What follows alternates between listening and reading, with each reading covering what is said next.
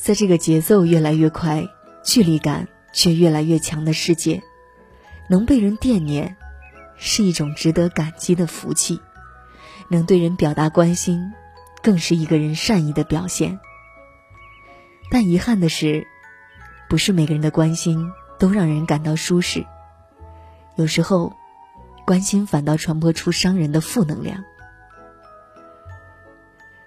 欢迎光临欧贝拉电台，我是小北。今天我将与你分享的内容就叫做“请别传递善意的负能量”。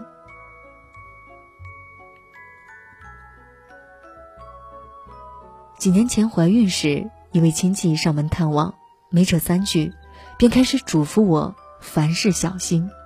之后的半个小时，我一直僵笑着倾听他讲各种孕妇流产的故事。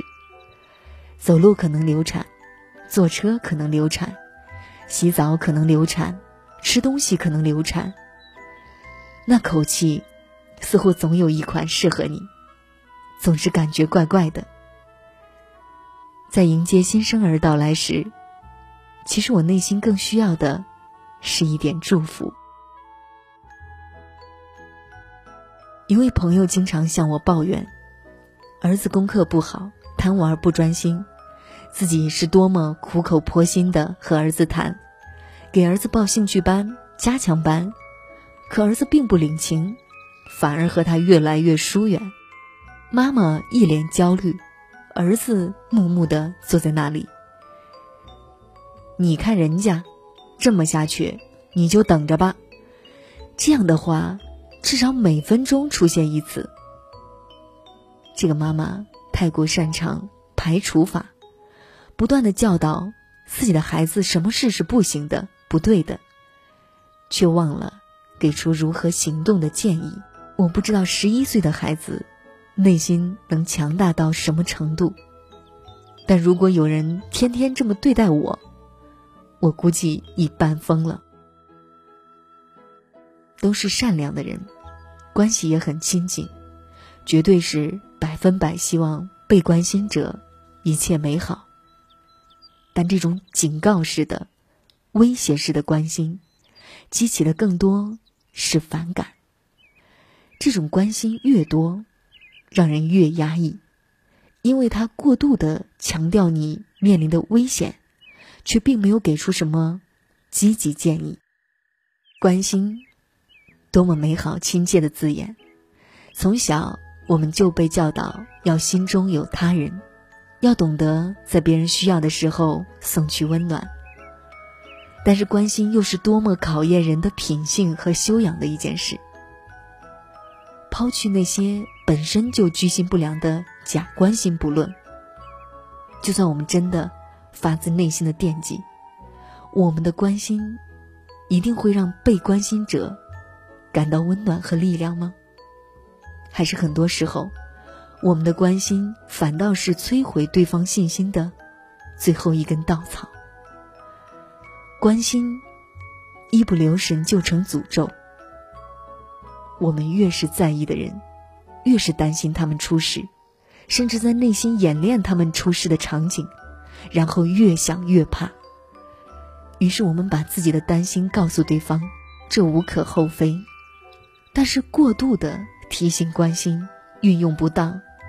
就会瓦解被关心者的勇气，甚至颠覆他们对美好事物的信任、兴趣和追求的欲望。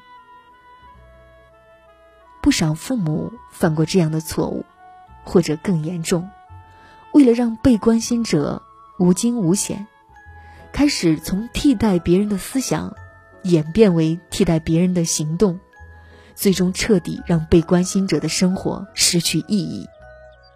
关心，一不留神还可能成为侵犯。出发点也许是好的，但是过度的挖掘打探，也是对别人生活的干扰。每个人都有遇到事儿的时候，有人关心帮助，非常幸福。但是有些难关，必须自己度过；有些事情，必须自己想清楚。并且不希望别人介入太多，太过任性的关心，就可能侵犯到别人的隐私和生活的自主权。仅仅是一腔真诚的关心，别人却并不一定领情，还要注意方式方法。关心不能是自顾自的，要站在对方的角度多想一点。有好的建议，可以说给对方听；没有的话，不如沉默，给他们微笑的祝福。凝望你背影，伤感沾湿眼睛。明月夜再清，可惜心水更清。没半点云彩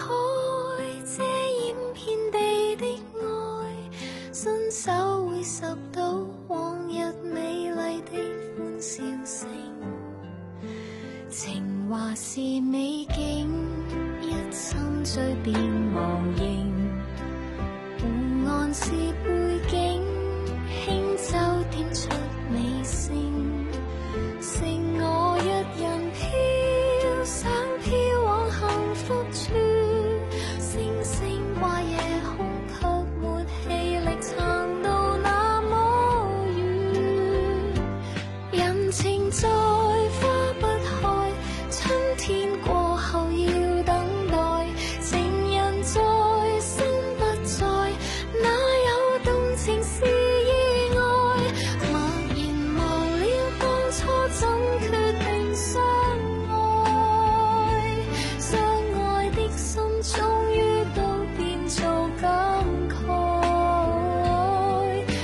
何遇上最爱偏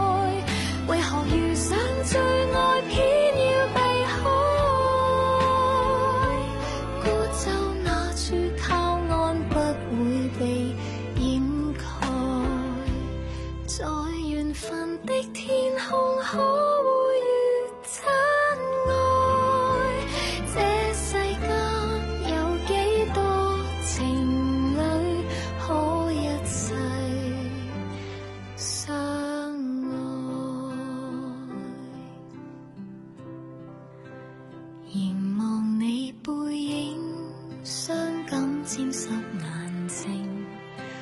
明月夜朗清，只因心水。